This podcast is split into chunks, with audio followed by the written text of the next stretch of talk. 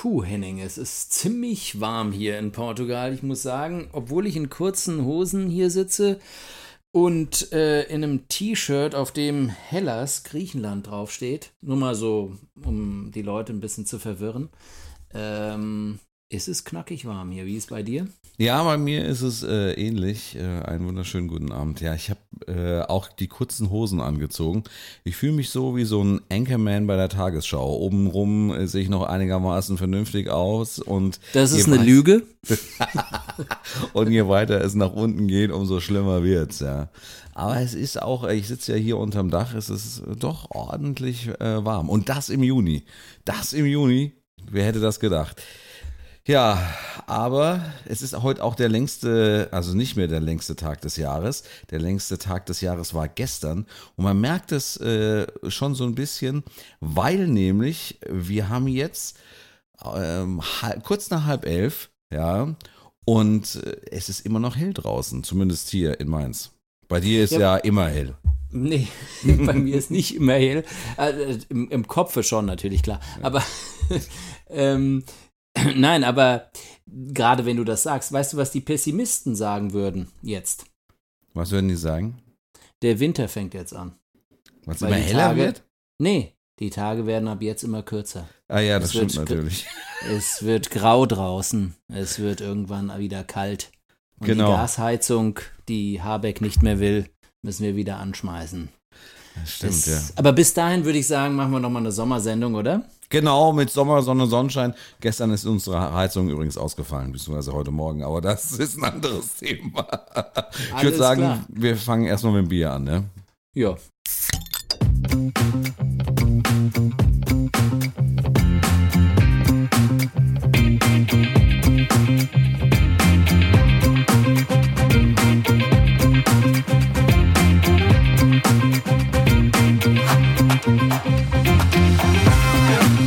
Zwei Bier.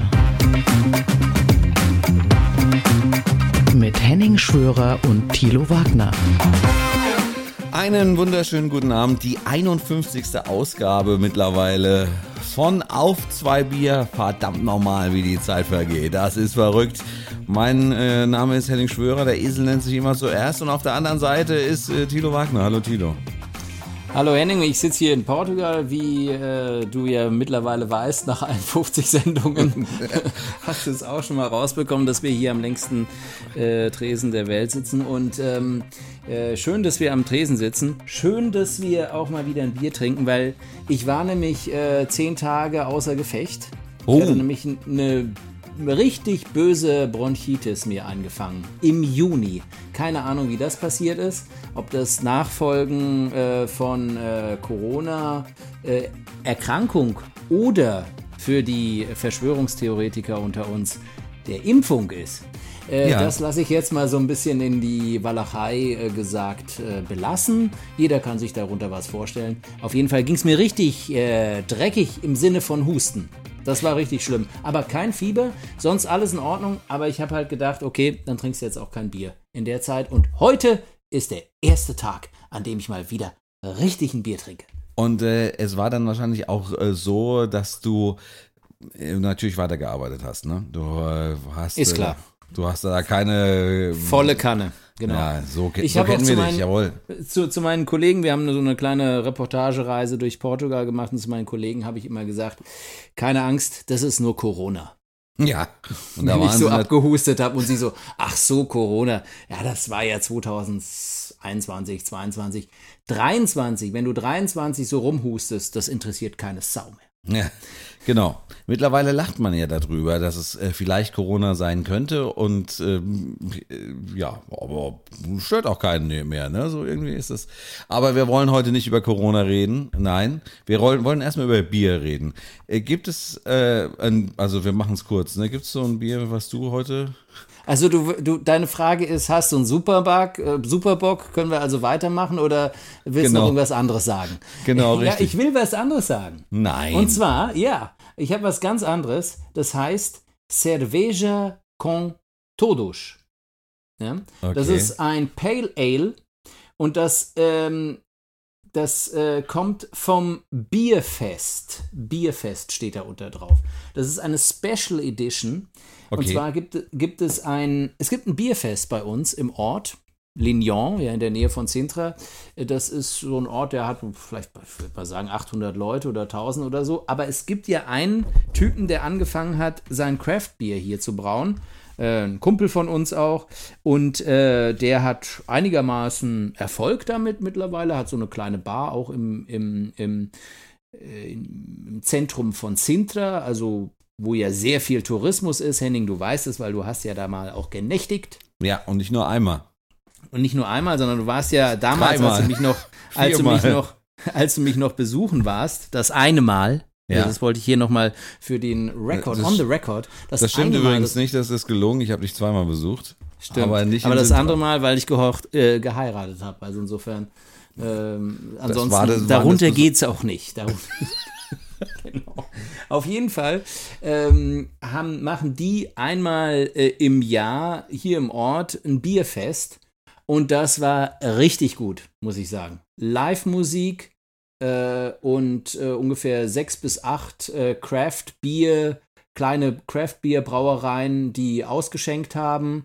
Jedes Craft-Bier so zwei Euro äh, im, im Glas. Äh, und das war richtig gut. Das, Das gibt's eine- hier in Mainz übrigens auch. Das nennt man Bierbörse. Siehst du? Genau, bei, das ist klar, weil die Deutschen müssen dahinter immer so ein bisschen Geld noch vermuten, ne? Und, und kann ich da noch irgendwie investieren oder so? Ja. In, Ja, in, das Deu- hat er in, wenigstens. in, Portu in Portugal geht es um die Fiesta. Aber Fiesta auch nicht, die Festa. Die Festa, das Fest. Ähm, und deshalb Bierfest. Und das werde ich heute trinken. Das habe ich dann, äh, da gab es nämlich dann so eine Tombola, äh, so eine tolle. Äh, und da habe ich dieses, diese Flasche gewonnen. Okay. Cool. Ähm, um ehrlich, ehrlich gesagt habe ich die Flasche nicht gewonnen. Ich habe nämlich so eine kleine Martini-Flasche gewonnen. Und dann habe ich gesagt, hier, ich habe einen Podcast. Ich kann doch jetzt nicht mit diesem scheiß Martini hier anrücken. Gib mir mal so ein anderes. Und dann haben sie mir noch ein anderes dazugegeben. So, Das ist ja, das ist ja sehr sympathisch. ja. Ja. Vielleicht sollten wir auch mal äh, auf die Bierbörse gehen, äh, wenn du äh, mal wieder hier bist und das nächste Mal sagst du mir einfach Bescheid, äh, wenn da bei euch da wieder das, äh, wie nennt sich das jetzt nochmal? Bierfest. Und auf äh, Portugiesisch? Bierfest. Ernsthaft? Yes. Jawohl. Mit Ja. Oktoberfestbier. Ja, aber also das, das Fest ist praktisch das deutsche Fest, aber Bier ist Englisch. Also das ist so ein bisschen Ah, Ähm, okay. international. Ja, geil. International. Genau. Aber das machen wir. Ähm, und äh, dann machen wir vielleicht mal eine Sendung direkt von dem Bierfest, obwohl die Musik ist da schon ziemlich laut. Das war Und so speziell. eine 80er, 90er, nee, 80er, 90er Jahre äh, Rock äh. War richtig gut, doch. Okay. War, ging ab. Also hätte ihr auch gefallen. Und ähm, das Problem ist, da kann man keinen Podcast machen dabei. Das ist, zu laut wohl, ist. das ist wohl klar, ja. Soll Was ich hast du denn dabei? Genau, ich wollte gerade sagen, soll ich mal präsentieren. Äh, Ich ähm, bin mir gar nicht sicher, ob ich das nicht in einer der letzten Folgen schon mal hatte, aber es liegt noch bei mir praktisch im Fundus, ähm, weil es mir vor kurzem aus, ähm, ja, aus Frankreich mitgebracht worden ist. Und zwar heißt es Ch'ti Blonde. Ah, schön. Ja. Und, Mit der äh, französischen Flagge oben drauf, das muss sein, gell? Weil das Genau. sind ja alles Nationalisten in Frankreich. Bra Brasserie Castellin von 1926. Also das Bier ist wahrscheinlich nicht von 1926. Das hoffe ich. Hoffen wir alle inständig. Und es ist, was ist es? Bière de Garde. Was das auch immer heißen mag, aber es hat 6,8 Prozent. Das ist, äh, glaube ich, mal für äh, hiesige Verhältnisse doch äh, durchaus ähm, ordentlich. Ja, ich würde sagen, Bier de Garde, das ist für die Prinzengarde, oder? so, machen wir mal Gut, auf. Ich mach's auch mal auf, bevor noch mehr Blödsinn rauskommt hier. Sehr schön. Das ist Ja, auch noch. meins hat, meins hat äh, 5,5 übrigens. Oh, Also, das ist doch auch noch amtlich. ja, das ist auf jeden Fall über die 5% drüber. Das riecht doch Ja, gut. ich, ich schütte es mal ein. Ich habe heute auch ein Glas mitgebracht, weil ich mir gedacht auch. habe, na, das ist vielleicht besser aus dem Glas. So ein Craft-Bier, oder? Trinkt man ja eigentlich aus dem Glas, ne? Ja, da ein bisschen, heute mal ein bisschen stilvoller, ne? Heute wieder Genau. stilvoll das Bier über die Tastatur verschütten. Da bin ich für zu haben. Dafür stehe ich mit meinem guten Namen. Prost. Und da stoßen wir drauf an. Ja. Henning, Prost. Prost. Hm. Ja. Ja. Schön. Würzig. Ja, Gut, das kann ich bestätigen. ja, doch, das ist wirklich, ja, da ist eine ganze Menge drin, glaube ich. Aha. Schön. Ich kann es noch nicht so ganz definieren, was alles drin ist, aber es schmeckt auf jeden Fall wie ein ordentliches Craftbier. Mhm. Es ist von der, und, guck mal, es ist von der Farbe ähnlich ja, wie meins. Ähnlich, ja. Pale Ale und ja, also man kann man es auf jeden Fall trinken. Nicht, dass es auch hier ein Pale Ale ist. Aber Henning, jetzt äh, schnall dich an, was die Überleitung zu unserem Thema anbe anbetrifft. Ich bin gespannt, du, ja. Du siehst hier, wenn du hier, stell dir vor, das ist der Atlantik. Ja. Hier, hier ganz unten wäre jetzt die Ocean. Das ist, das ist die Überleitung, oder was? Genau. Sie ist aber, ist sie ja nicht, weil sie ja praktisch äh, zerborsten ist, wenn ich das mal so klugscheißerisch äh, sagen darf. Sie ist implodiert. Ja, genau. Ja, ja. zerborsten. In welcher. Form, in, in welcher Form auch immer, ne? Genau. Ja, wir hatten uns ja äh, überlegt, dass wir auch nochmal, obwohl jetzt ja alles aufgeklärt ist, praktisch, außer diese fünf Leichen werden wir wahrscheinlich nie finden, oder? Das wird schwierig. Also ich glaube, dass man aus 2000 Meter Tiefe irgendwie nochmal äh, auftaucht. Oder noch mehr. Ich glaube 3800. Irgend so. sowas, ja. Ja. Äh, wieder auftaucht, das wird äh, schon etwas äh, schwierig werden. Könnte ich mir durchaus genau. vorstellen. Also die, man kann ja an der Stelle wirklich froh sein, dass man wirklich weiß, wer, also was passiert ist im Endeffekt, wenn das jetzt alles so stimmt. Stand Freitagabend, 23. Juni, 22.49 Uhr ist das Teil äh, zerborsten und äh, sämtliche Insassen sind tot.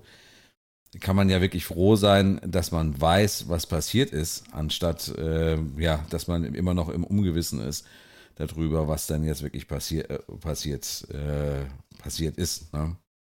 Ja, was, was mich nur, also was, was äh, ich ganz erstaunlich fand, war wieder dieses Medienecho mhm. was so was so ein kleines U-Boot mit fünf äh, Insassen ähm, für ein weltweites Medium-Echo erzeugt, ähm, dass auch äh, sämtliche internationale Medien darauf anspringen, von der New York Times auf äh, Spiegel oder den portugiesischen Publiko, um nur drei zu nennen, die ich, die ich jetzt mal ähm, lese immer äh, das, das, und, und da wollte ich dich fragen, woran liegt es? Woran liegt es, dass wir äh, ein paar Tage nachdem im Mittelmeer 700 äh, arme äh, Afrikaner oder Syrer oder Afghanen, Migranten im Mittelmeer äh, gekentert sind und umgekommen sind, und das zumindest mal ein Tag einigermaßen News geschrieben hat, wie kommen wir darauf dann nach diesen fünf äh, wirklich total bescheuerten Hänseln zu suchen, die äh, in der, die auf was weiß ich für einem Trip waren. Ähm, und äh, ja, und, und, und, und was bringt uns dazu, so eine große Aufmerksamkeit darauf zu ziehen? Ich wusste, dass das darauf hinausläuft. Und äh, ich, äh, ja, also ich weiß nicht, ob ich die Antwort darauf äh, habe, aber ich äh, fange mal äh, hinten an. Also ich habe mich genau das gleiche auch äh, im Laufe dieser Woche schon äh, des häufigeren gefragt und ähm, da gab es auch ja schon diverse Mutmaßungen, äh, was äh, das angeht. Einmal ähm, äh, habe ich zum Beispiel gehört, äh, grundsätzlich besteht das Problem beim Menschen, sage ich mal, ähm, dass die Geschichte im Mittelmeer ähm, ja keine zeitlich abgeschlossene Geschichte ist. Also äh, von der Wahrnehmung her, wie, wie wir Menschen das wahrnehmen, ist das eine Geschichte, die wir nicht so lösen können und die dementsprechend natürlich auch immer weiterläuft und kein Ende hat. Und das war natürlich bei äh, der Geschichte mit äh, denen natürlich ein bisschen anders, weil der Zeitpunkt mit äh, Donnerstagmittag ist alles vorbei. der war ja klar, der war ja gesetzt und dadurch äh, gab das Ganze natürlich für jeden persönlichen ganz anderen, ganz anderen Eindruck im Kopf. Zusätzlich dazu kommt für mich auch so dieser popkulturelle Charakter, dass man halt einfach sagt, Mensch, da sind fünf äh, Menschen, die wollten zur Titanic äh, ähm, äh, tauchen und äh, liegen jetzt praktisch neben der Titanic, so äh, auf, auf gut Deutsch. Ich glaube, das krieg, kriegt noch so einen eigenen Drive, wenn du das äh, einfach so als, als Nachricht ähm, transportierst. Und das dritte, was ich, was ich dabei so empfinde im Endeffekt, ist eigentlich ähm, die diese Geschichte im Mittelmeer, die ist sehr, sehr tragisch, aber äh, wir sind, glaube ich, auch äh, äh, insgesamt von der Wahrnehmung, was äh, die ganzen äh, Nachrichten vom Mittelmeer angehen, sind wir eigentlich so ein bisschen, ich will jetzt nicht sagen müde geworden, aber wir sind, ähm, wir haben das irgendwie so ein bisschen, ja, ja, verdrängt wäre auch zu viel, aber es Doch, ist. Doch, kannst du sagen. Ja, es ist, es ist halt einfach, äh, es ist halt ein, ein weiteres Boot und, und so weiter und so fort. Und dementsprechend gibt es da auch, glaube ich, ähm, dieses mit dem nicht abgeschlossen. Ich glaube, das, das erklärt das, das eigentlich, das ist, erklärt das, das ganz gut. Ja, absolut. Du, ähm, man, also man kriegt auch, halt so immer weniger, man kriegt halt immer weniger, das, je, je länger die, diese Situation dauert im Mittelmeer, umso weniger kriegt man, also kriegt man Gefühl dafür, man verliert es immer mehr, ja. Das ist, das Gleiche hast du ja beim Ukraine-Krieg, ne. Je mehr du, je, je länger er dauert, umso, umso weniger fasst sich das an, wenn du irgendwie äh, hörst, dass in Kiew wieder Bomben eingeschlagen sind. Ja. Das stimmt auf jeden Fall. Äh, das ist äh, eine ganz wichtige Sache, die du da sagst. Äh, finde ich auch, dass du das ziemlich gut analysiert hast. Was ich noch dazu ähm, setzen würde, ist die Personifizierung. Das heißt, wir haben in dem U-Boot fünf Leute, wo dann relativ schnell klar war, wie die heißen, wer die sind und ähm, was die machen und so weiter. Das heißt, äh, wir, es, es gab dann irgendwelche Geschichten drumherum, der Sohn mit dem Vater und der eine Explorer und äh, der andere und so weiter. Also das heißt, ähm, durch diese ganze Geschichte konnten wir halt ähm, live praktisch ähm, miterleben, wie Leute, die ein Gesicht haben, weil ihre Fotos dann publiziert wurden oder sonst was, in einer Notsituation sind. Und das ist halt das Drama, was das Mittelmeer anbetrifft. Die Leute haben kein Gesicht. Ja. Die haben kein Gesicht, die haben keinen Namen, die geben manchmal ihre, haben ihre Pässe abgeben müssen oder kommen ohne Papiere an. Das heißt, die sind Leute, äh, mit denen wir uns nicht personifizieren können. Ich glaube, es kommt schon auch noch ein, ein, ein, leicht rassistisches Argument dazu, was die, äh, was die westlichen Medien dazu kommt, weil es einfach in dem Falle jetzt, so gut, da waren zwei Pakistanis dabei, aber die waren, sagen wir mal, äh, Pakistani-Briten, ja, also die kann man auch noch irgendwie äh, den Weißen zuordnen. Aber sagen wir mal, das war ein Problem auch wieder der weißen Männer, ja, hm. wenn du so willst. Ja, die Mutter Während, war Deutsche, glaube ich, irgend sowas war da. Weiß also, ich nicht, ich kenne ja. kenn die ganzen Lebensläufe jetzt äh, im Detail nicht ganz genau, aber äh, und klar, die Leute, die im Mittelmeer ähm, saufen, sind äh, vor allem äh, Schwarzafrikaner, sind äh, Afghanen, äh, Syrer und sonstige, die, äh, sagen wir mal, denen es eben nicht nur, sagen die vielleicht nicht nur in Anführungsstrichen die falsche Hautfarbe haben, dafür, dass wir uns mit denen identifizieren können, ja, um es mal ganz drastisch zu sagen. Mhm. Das ist dieses, dieses der, der Rassismus-Argument, der jetzt, glaube ich, äh, nicht, ähm, der jetzt nicht an der, also der so, sagen wir mal, im Hintergrund mitschwimmt glaube ich. Ja. Das ist jetzt also keine Sache, die, über die wir irgendwie groß reflektieren, aber ich glaube, es spielt trotzdem eine Rolle bei der ganzen Geschichte. Ähm, aber es ist etwas, was eher sich so im Hintergrund bewegt und so im Hintergrund äh, äh, ja, kaut, sagen wir mal. Und dann das, das, aber das Wichtigere, das Präsentere ist einfach diese Möglichkeit der Personifizierung. Und das ist natürlich klar, wenn du ein U-Boot hast, wo es klar ist, das sind nur fünf Leute und äh, das sind die fünf, ja, dann ist es viel leichter, dass wir uns da mit irgendwie äh, identifizieren können oder, ja, sagen wir mal, uns vorstellen können, wie diese Leute äh, oder durch was sie jetzt gerade, durch was für ein Horrorszenario die gerade laufen. Und Wobei man, als, weil man als nee, lass, ja. lass mal kurz noch diesen letzten Punkt sagen. Und das, was du vorhin noch gesagt hast, auch mit dem Zeitrahmen, das ist natürlich ganz wichtig. Wir haben also die Möglichkeit, innerhalb von drei oder vier Tagen, wenn man so will, so einen äh, Hollywood-Horror-Klassiker in Live zu erleben. Ja? Äh, was weiß ich, die Poseidon auf äh, Kleinstniveau runtergezoomt. Ähm, und sind also live dabei, wo, wo das passiert. Und ähm, können, wissen aber ganz genau, dass es irgendwann zu Ende ist, wie du gesagt hast. Ja? ja. Das heißt, das ist, es ist so wie Kino. Es ist, es, du gehst rein und du weißt, nach 90 Minuten ist das Ding zu Ende. Bei dem auch. Und das ist natürlich äh, äh, etwas, was äh, nachvollziehbar ist, aber es ist moralisch trotzdem verwerflich. Ich habe ja schon äh, äh, mal Wetten abgegeben und äh, hier im Podcast und bin eines Besseren belehrt worden. Und jetzt mache ich es wieder. Das ist eine Geschichte, die sehen wir bestimmt in ein paar Jahren als äh, Film, als Kinofilm. Da, da verwette ich meinen Hintern drauf. Das ist so, ja. da, da, das schreit so der, dermaßen danach. Äh, der muss jetzt das, noch mal ein paar, paar, paar Jahre Gras drüber gewachsen sein und äh, das äh, Drehbuch, die Rechte werden jetzt in diesem Moment verkauft. Ja, genau. Das glaube ich auch. So, so ich wollt, ungefähr. Genau, ich wollte nur zu dem, zu dem Boot nochmal sagen, ähm, interessanterweise äh, das Boot mit den äh, 100 Migranten, Hunderten von Migranten, die vor der griechischen Küste letzte Woche umgekommen sind, er sind äh, unter den Insassen rund 350 äh, Pakistanis gewesen. Also das muss man also auch nochmal dazu sagen.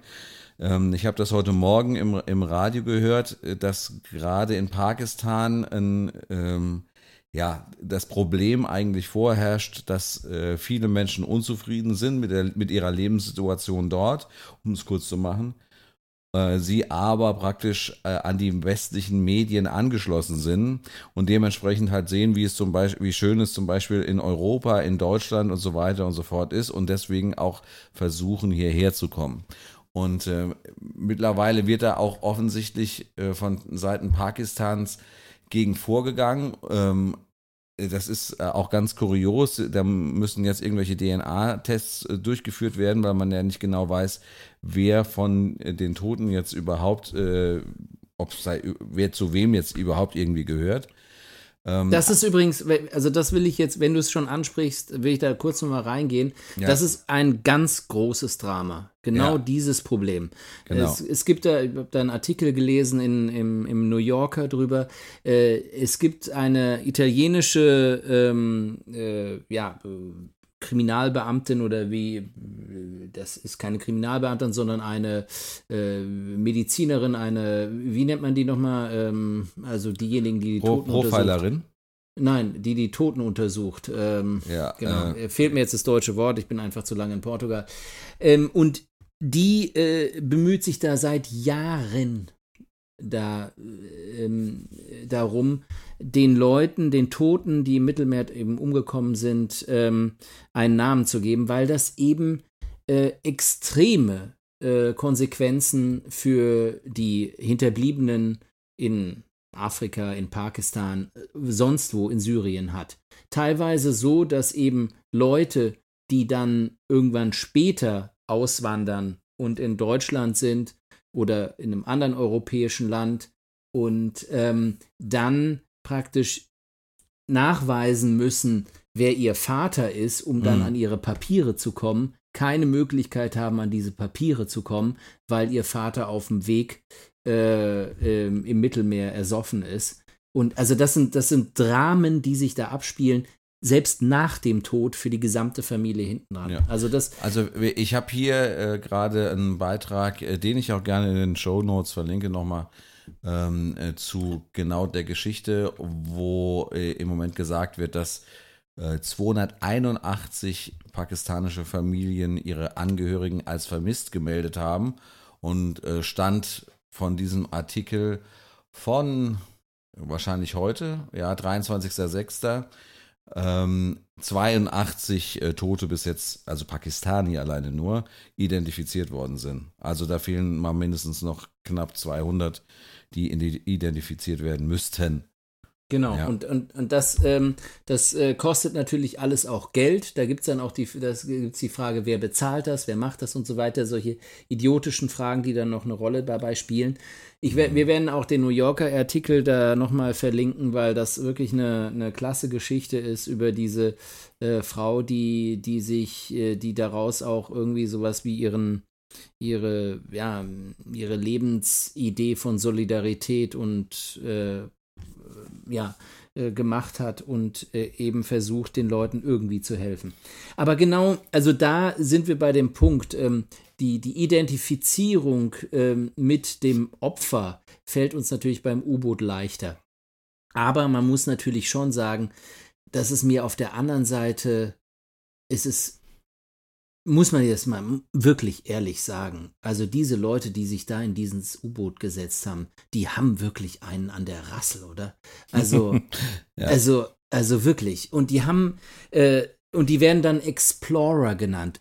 Kurioserweise gab es äh, zehn, äh, nee, eine Woche vorher, ähm, bevor dieses Unglück ereignet, sich ereignet hat, auf den Azoren, deshalb habe ich das mitbekommen, weil ich da ähm, ein paar Press Releases äh, durchgeschickt bekommen habe, ein ganz großes Treffen von diesen sogenannten Explorern. Das heißt, die Leute, die glauben, sie sind die Entdecker, ähm, Manche sind wahrscheinlich auch noch Entdecker und gehen bis ans Limit und versuchen irgendwelche neuen Sachen herauszufinden und zu machen oder sonst was. Viele von denen haben einfach zu viel Geld und wissen nicht, wie sie es ausgeben sollen.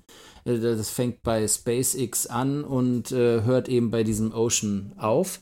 Und einer von den, es gab tatsächlich einen Portugiese, der ähm, auf diesem Summit, das ist äh, auch so ein äh, Multimillionär, ähm, der äh, auch in, in dem SpaceX auch schon geflogen ist. Und der wurde dann von einem von diesen ähm, Explorern, in Anführungsstrichen, die jetzt im, in der Ocean umgekommen sind, hat er denen gesagt, hier, ich habe noch einen Platz frei. Komm doch mit. Ja? Und aus irgendwelchem Grund hat er gesagt, nee, mache ich nicht. Sonst wäre der nämlich auch draufgegangen und dann wäre das eine, eine sehr portugiesische Geschichte hier nochmal geworden, mhm. weil das nämlich ein sehr bekannter ähm, Unternehmer ist, der auch sich teilweise versucht, hier in den äh, Privatmedien äh, einzukaufen und so weiter. Also einer, der wirklich einen Namen hat und der, zumindest hat er das in der Öffentlichkeit gesagt, er hätte praktisch eine Einladung gehabt, in dieser Ocean zu sitzen. Wir wissen nicht, ob das wahr ist oder nicht, weil derjenige, der die Einladung ausgesprochen hat, jetzt mittlerweile im Atlantik tot liegt. Ähm, aber äh, das äh, ist natürlich nochmal, äh, sagen wir mal, um nochmal diese, die, diese Charaktere irgendwie zu versuchen ähm, zu personifizieren oder herauszufinden, wie diese Leute ticken, muss ich ehrlich sagen, ähm, das geht irgendwie in so einer Reihe, das fängt in den 90er Jahren bei Mount Everest an mhm. und äh, ich weiß, hört, was du meinst, ja. Hört heute ähm, auf. Leute, die zu viel Geld haben ähm, und sich dann als Entdecker oder Explorer irgendwie verstehen, in einer Welt, in der eigentlich schon alles entdeckt und explored ist. Ja. Die interessante Frage, die ich aber jetzt mal, ich sag mal in Anführungsstrichen, zum Schluss von diesem Thema gerne stellen würde, würde ist, ähm, tun wir vielleicht einer der beiden Gruppen, wenn wir jetzt mal äh, von Mittelmeer und Ocean Race, wie sie heißen, glaube ich, ähm, sprechen, wenn wir diese beiden Gruppen äh, uns sehen an Ta Teilnehmern, äh, tun wir einen von beiden irgendwie vielleicht Unrecht, wenn wir sie miteinander vergleichen? Also, ähm, Unrecht. Also, Pass ja. Unrecht passiert jeden Tag auf dem Mittelmeer. Ja. Also insofern. Ja, ähm, ja, ich meine aber. aber ich, ja, ich meine natürlich. Un Unrecht Also- in dem Sinne, dass natürlich, wie du, wie du ja schon richtig gesagt hast, ja, eigentlich äh, die fünf, ich sag mal, bis auf Ausnahme von vielleicht dem Jungen, der, glaube ich, 19 war oder, oder so, obwohl mit 19 kann man auch schon klar nach vorne denken, ähm, dass die natürlich genau wussten, auf was sie sich da einlassen im Großen und Ganzen. Und das weiß man natürlich äh, bei so einer Mittelmeergeschichte äh, durchaus nicht. Doch, das wissen die auch. Das wissen Meinst die du? auch. Absolut. Es gibt eine Statistik, die sagt, dass, ähm, also die hier an der portugiesischen Uni mit Leuten im Senegal, ähm, mit Menschen im Senegal, die gesagt haben, ähm, Leute, äh, ihr wisst, dass die Chance vom Senegal bis nach Europa zu kommen auf dem Migrationsweg, ähm, äh, dass ihr das schafft, lebend in Europa a- auf, ähm, anzukommen, auf diesem Weg über das Mittelmeer und durch die Sahara durch und durch die ganzen Sachen, liegt ungefähr nur bei 30 Prozent. Weißt du, was sie geantwortet haben? Nee, ne, sag mal. So hoch. Wahnsinn. Auf geht's. Ja, Das das ist das, wir können uns das nicht vorstellen als Mitteleuropäer, was das bedeutet. Wir können uns das nicht vor- vorstellen. Insofern, ähm, äh, die, die wissen auch von den ganz großen Gefahren, in die sie sich gera äh, ja, in die sie, in die sie sich selbst ähm, auch hineinmanövrieren, weil sie einfach keine andere, weil sie in ihrem, zumindest in ihrer Vorstellung, keine andere Möglichkeit sehen, äh, nach Europa zu kommen. Und das muss man ja auch mal sagen, wenn du einmal dich auf diesem Weg befindest, willst du den ja auch zu Ende gehen. Ja, ja, Du klar. willst ja nicht dann irgendwann sagen, okay, ich bin jetzt hier bis Tun Tunesien gekommen oder bis, äh, die, in die Türkei oder so, aber jetzt komm, ach ja, das mit dem Boot, das, das sieht doch, das sieht schon ein bisschen scheiße aus, das Boot, das sieht nicht so gut aus. Ich gehe wieder zurück. Mhm. Nein, natürlich machst du es dann noch bis zum Schluss und jeder ist sich dies, also ich bin, bin mir ganz 100% sicher, dass alle wissen, was für ein Risiko eingehen. Der, der Unterschied liegt darin, dass die eine ähm, eine, äh, ja, sagen wir mal, in, in diesem Weg äh, auch, oder auf diesem Weg ähm, wahrscheinlich weniger Chancen haben, auszusteigen als die anderen. Also sagen wir mal, niemand zwingt die Leute in dieses U-Boot zu steigen. Und die Frage ist, zwingt irgendjemand die Leute auf dieses äh, Flüchtlingsboot zu steigen? Kannst du auch sagen, nee, die können Mhm. doch in Pakistan bleiben und da. Ja, das ist, das ist die Sichtweise. Da, da können wir noch mal ein paar Leute von der AfD fragen, wie die darüber denken. äh, und dann äh, hätten wir es wahrscheinlich zusammen. Nein, aber ich glaube einfach, dass, dass äh, die Art und Weise, ähm, was verbindet die beiden? Das ist deine Frage. Was verbindet? Macht es Sinn, die beiden zu vergleichen? Also sagen wir mal Genau. so. Genau. Äh, um das noch kurz äh, ähm, zusammenzufassen. Ja, es macht Sinn.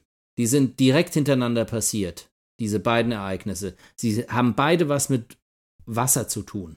Ja? Und mit der, mit der Unberechenkeit äh, des Ozeans. Ja? Und sie haben was damit zu tun, dass wir in einer extrem ungerechten Welt leben, in Mhm. der eben die einen 250.000 Euro dafür bezahlen, dass sie sich in so ein kleines beschissenes U-Boot setzen und die anderen auch Tausende von Euros bezahlen, um irgendwie nach Europa zu kommen und ein besseres Leben zu finden. Ich glaube, es macht absolut Sinn, die beiden Dinge zu, zu vergleichen. Und äh, wenn mh, dadurch sich die Familien dieser Leute aus dem U-Boot irgendwie ähm, äh, auf den Schlips getreten fühlen, dann tut mir das für die Familien leid, weil die Familien selbst können nichts dafür und sie leiden genauso wie die Leute, die gerade auf dem Mhm. Mittelmeer umgekommen sind. Ähm, aber das muss in diesem Zusammenhang passieren. Ja, genau, aber das ist auch das, was ich meine. Ne? Im, im, am Ende des Tages, auch da geht es um Menschen und äh, das, das sollte man also auch nicht außer Acht lassen.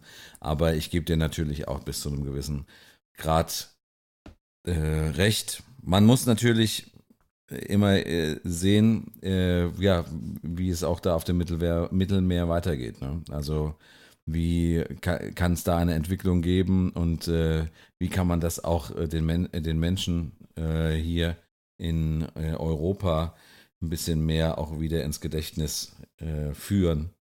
Und das ist ja, ein Problem gibt. genau. Also das, das ist sicherlich nochmal etwas, was wir in einer anderen Sendung noch Ja, das werden wir heute nicht schaffen, das glaube ich. Das werden wir heute nicht schaffen, aber wir hatten auch noch ein anderes Thema auf dem. Zettel. Wir hatten noch ein anderes Thema, genau. Ich will nur eine Sache dazu nur ganz kurz sagen. Ich glaube einfach, ähm, dass äh, wir uns wirklich ganz große Gedanken machen sollten, wie dieses gesamte Thema der äh, Flüchtlinge und der Migration funktioniert.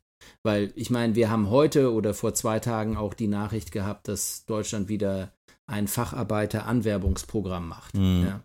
Und wie diese beiden Dinge, äh, dass diese beiden Dinge auch nicht irgendwie zusammenpassen. Ja. Dass, dass äh, eine Woche nachdem dieses Flüchtlingsboot untergegangen ist, äh, jetzt die äh, Facharbeiter aus Indien und Pakistan angeworben werden. Äh, ja, das sollte man sich auch nochmal hinterfragen, ob man das nicht einfach mal in einem gesamten großen Paket verpacken kann, was die Migration anbetrifft. Mhm. Aber gut, du hast recht, wir äh, schneiden dieses äh, große Brett jetzt nicht an, sondern wir wollen ja noch von einem anderen U-Boot reden, was sich in dieser Woche versenkt hat. Ja, ich habe es gar nicht äh, gesehen, ganz ehrlich. Ähm, äh, es war mir ehrlich, ehrlich gesagt auch ja irgendwie Egal. Und das, so ging es ja allen Deutschen. Wir reden von der deutschen Nationalmannschaft, Richtig. Äh, die äh, in drei Spielen gegen die Ukraine, Polen und Kolumbien ähm, einen Punkt äh, herausgeholt hat, wenn man so will. Ähm, ich habe tatsächlich das Spiel äh, Deutschland gegen Polen äh, teilweise gesehen, eine halbe mhm. Stunde vielleicht oder so 40 Minuten. Die anderen beiden habe ich auch nur über den Ticker verfolgt. Ähm, ja, und äh, klar, ist es jetzt zwar irgendwie ein bisschen, äh, sagen wir mal, ja, bitter, wenn wir jetzt über die Nationalmannschaft reden, nach so einem Thema, wo, vor dem wir, vor, äh, über, über das wir vorher gesprochen haben, weil es natürlich in seiner, äh, sagen wir mal, humanitären Tragik äh, nicht Aber es gehört genauso Sinne, hier äh, Aber es gehört dazu Theke, und, es, so. und, und es gehört an die Theke und es gehört natürlich auch dazu, weil die Frage ist, äh, und das ist auch wieder ein Spruch aus der Seemannssprache, äh, kann jemand das Ruder noch umreißen? Henning. Mm, ja, die gute Frage, das ist wirklich eine gute Frage, weil ich weiß gar nicht, ob man jetzt irgendwie großartig was verändern sollte im Moment. Ob das immer noch der äh, irgendwie man man schreit ja jetzt so so ein bisschen das danach, dass jetzt irgendwie was verändert werden sollte. Keine Ahnung, es gab offensichtlich ja schon die ersten ähm, Bänder beziehungsweise die ersten Flick raus ähm, äh, Rufe nach dem letzten Spiel gegen Kolumbien. Also ganz ehrlich, das, ich glaube, das Problem ist genau das gleiche wie in der Bundesliga auch. Das ist nicht der Trainer. Es ist nicht der Trainer. Das ist, Problem ist, ist, die Mannschaft. Ja? die Mannschaft genau. Und ja. der, der, Trainer steht leider nur am Spielfeldrand. Wahrscheinlich würde er es anders machen, wenn er auf dem Spielfeld stehen würde und viermal, also zehnmal dann wahrscheinlich äh, vervielfacht.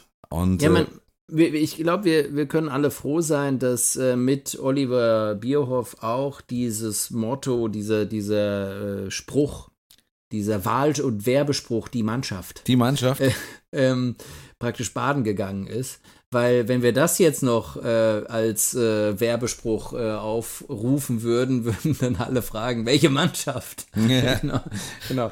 Also ich glaube, äh, ich habe schon irgendwie ein paar Ideen, äh, wie man es Ruder wieder rumreißen könnte. Und zwar ähm, erstens, klar, Flick muss bleiben, absolut. Äh, Klinsmann ist auch durch äh, die Hölle gegangen, äh, teilweise in der Vorbereitung und äh, hat ja dann eine sehr gute äh, WM, zumindest was den Qualitätsstandard der deutschen Nationalmannschaft 2006 ja. anbetraf. ja.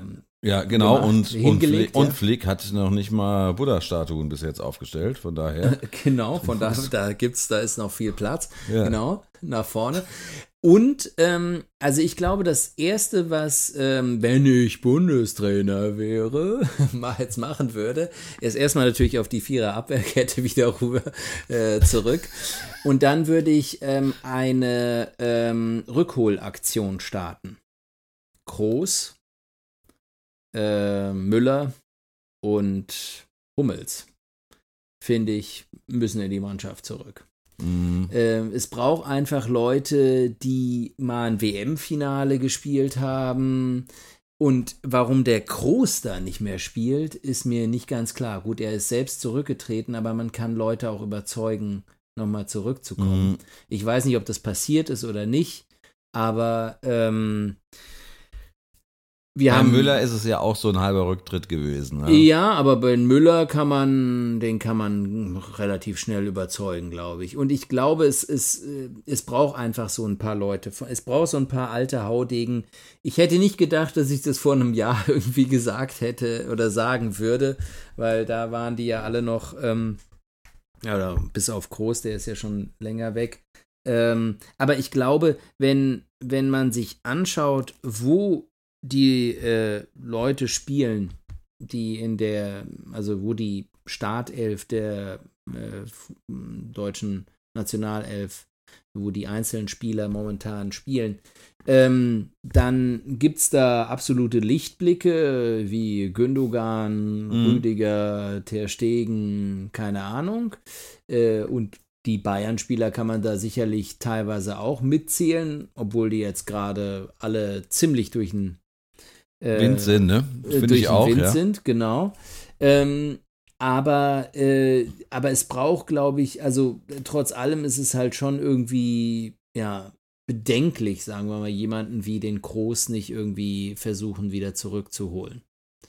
Äh, der Stammplatz bei Real Madrid seit Jahr und Tag hat und damit weiß was ich, wie viel Champions Leagues gewonnen hat. Also, und, und gerade im Mittelfeld merkt man das irgendwie, dass da was fehlt. Ja, eine also, Konstante ja. fehlt, ne? Genau, genau.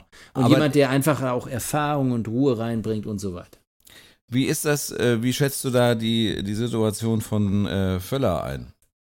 Oder die, ich sag mal, die, die, die Einflussnahme? Ja, ist eine gute Frage. Ich meine, Völler macht momentan genau das richtig. Ähm, äh, was äh, das Einzige, was er machen kann, ist momentan Flick den Rücken stärken und mhm. wir müssen einfach gucken, wie die Leute dann im September zurückkommen. Wir dürfen auch nicht vergessen, das ist jetzt Ende der Saison. Ganz viele von den Spielern haben irgendwie 60, 70 Spiele in den Knochen. Ja. Mhm und können sich vielleicht. Inklusive WM äh, mit diesem Katar. Äh, ne? Absolut, genau. Ja. Äh, diese ganze Geschichte. Und, ähm, und haben vielleicht einfach auch gar keinen Bock mehr gehabt, für wegen so einem Freundschaftsspiel sich da den Arsch abzurennen, muss man ehrlich sagen. Also ähm, die, die, das ist ja das Problem, auch wenn man als äh, Heimnation, also Austragungsnation praktisch, sich auf so ein Turnier vorbereitet dass man nur Freundschaftsspiele spielt.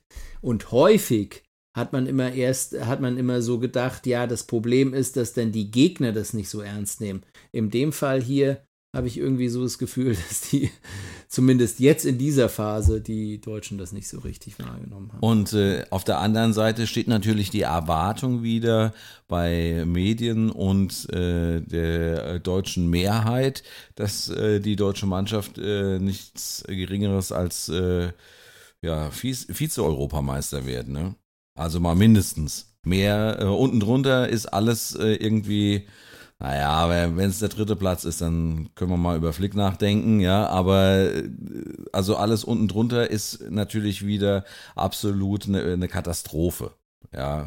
Und davon genau. und muss man sich, glaube ich, auch so langsam mal verabschieden. Weil es muss, äh, also auch so sehr ich jetzt deine Theorie von den alten Haudegen äh, unterschreiben würde, ja, kurzfristig, langfristig, glaube ich, muss halt einfach da irgendwie halt auch mal das Team umgebaut werden. Und zwar so umgebaut werden, dass äh, es ein neues Team entsteht, ne? Weil, äh, also wir haben das konkrete Problem schon mal äh, Anfang des Jahres mit äh, Neuer bei den Bayern besprochen. Äh, der kann nicht ewig bei den Bayern im Tor stehen und äh, die Fehler äh, der Abwehrkette da irgendwie ausbügeln, sondern irgendwann, und das wird demnächst sein, ähm, steht er nicht mehr im Tor und äh, dann müssen sich die Bayern was anderes überlegen. Hat er jetzt eigentlich verlängert? Das äh, äh ist eine gute Frage. Ne? Weiß ich nicht. Das klären wir im nächsten Podcast. Ähm, Nein, aber du hast recht, also klar, äh, das verstehe ich schon. Wir können es vielleicht irgendwie auf so einen Punkt zusammenfassen. Die, die Deutschen haben einfach ein bisschen Pech momentan, wann sie ihre Heim, äh, wann sie äh, große internationale äh, Turniere austragen. Sowohl 2006 war es zu früh und 2024 ist es zu spät. Das fällt alles irgendwie in so eine Zeit und man muss, das, was du sagst, diese Erwartungshaltung ist natürlich enorm. Ähm, und äh, auf dem Blatt, äh, wenn man das sich so anschaut, und, an, und sieht 2018 bei der WM in der Gruppenphase gescheitert, 2020 bei der EM im Achtelfinale war das gegen England, glaube ich, gleich raus, oder? War das äh, im Viertelfinale? Ich, ich weiß es nicht mehr. Gut, das können wir auch nochmal klären. Faktenchecker, ähm, oder? Faktenchecker. Zeit für einen Faktenchecker, jawohl, er ist back. er ist zurück, jawohl. Ähm, und, ähm, letzt, und jetzt äh, in Katar ja auch in der Gruppenphase wieder raus. Also eigentlich deutet nichts darauf hin, dass die Deutschen ähm, in, bei, der, bei der EM, zumindest was so die Entwicklung der letzten Jahre anbetrifft, irgendwie in eine Favoritenrolle zu rechnen sind. Aber sage ich mal, das ist das, das der neue EM-Modus, also den es, was heißt so neu ist der auch nicht mehr, aber seit 2016, das heißt, die Drittplatzierten kommen weiter, was schon mal eine gute Nachricht für die Deutschen ist, weil die waren ja in den letzten Jahren häufiger mal Dritter. Ähm, und das heißt auch, dass dann in der K.O.-Phase mit dem, und das haben wir ja auch gesehen 2006, mit dem Publikum hinten dran und der ganzen Entwicklung, da kann einfach auch was passieren. Und ich bin mir auch, da, ich bin mir auch also ich glaube schon auch, dass in dieser Mannschaft auch eine ganze Menge Qualität stecken kann, sagen wir es mal so.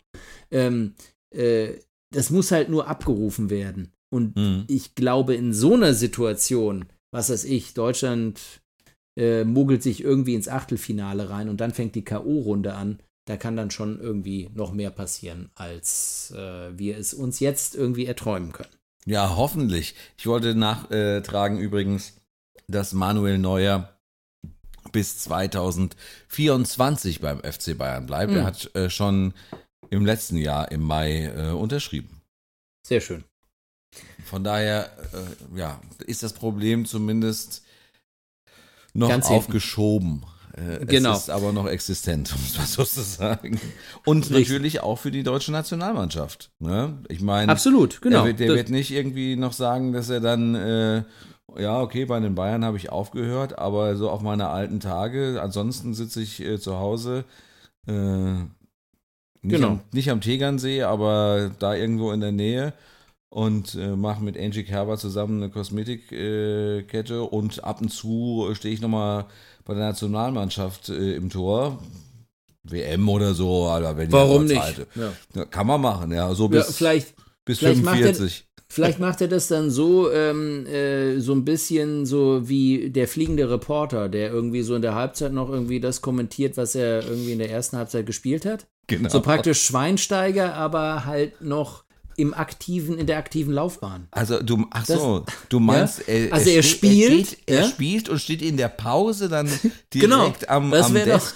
das und, wär doch schön. und, und ja, in der ersten Halbzeit haben wir hier, ich kann es Ihnen gerade noch mal zeigen, und dann über die rechte Seite kommt da so ein Vollidiot angelaufen. Ja, ne? genau. Das wäre, das wäre ja noch, das Ja. wäre ja der krasseste Infield-Reporter. Ja, aber das kommt noch, Henning. Das kommt noch. Das ist alles eine Frage des Geldes.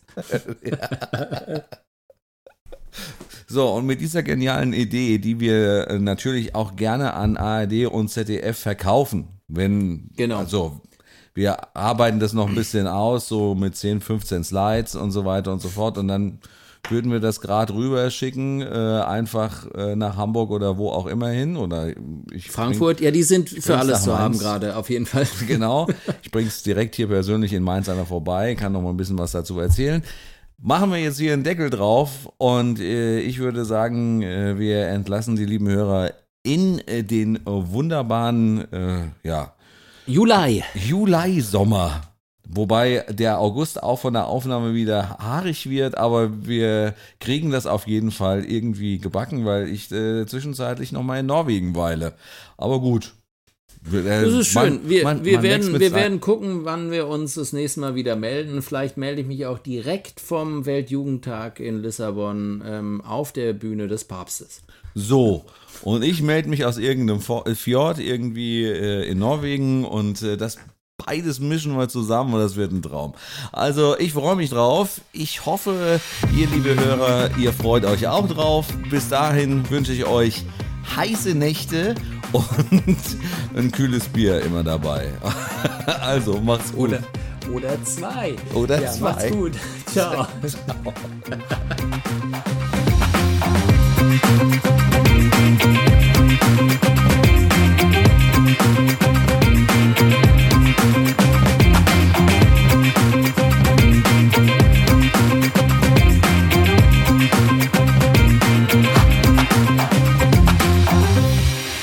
Euch hat die heutige Folge auch zwei Bier gefallen? Dann hinterlasst uns doch einfach mal eine Bewertung bei iTunes oder sonst wo im gut sortierten Podcast-Fachhandel.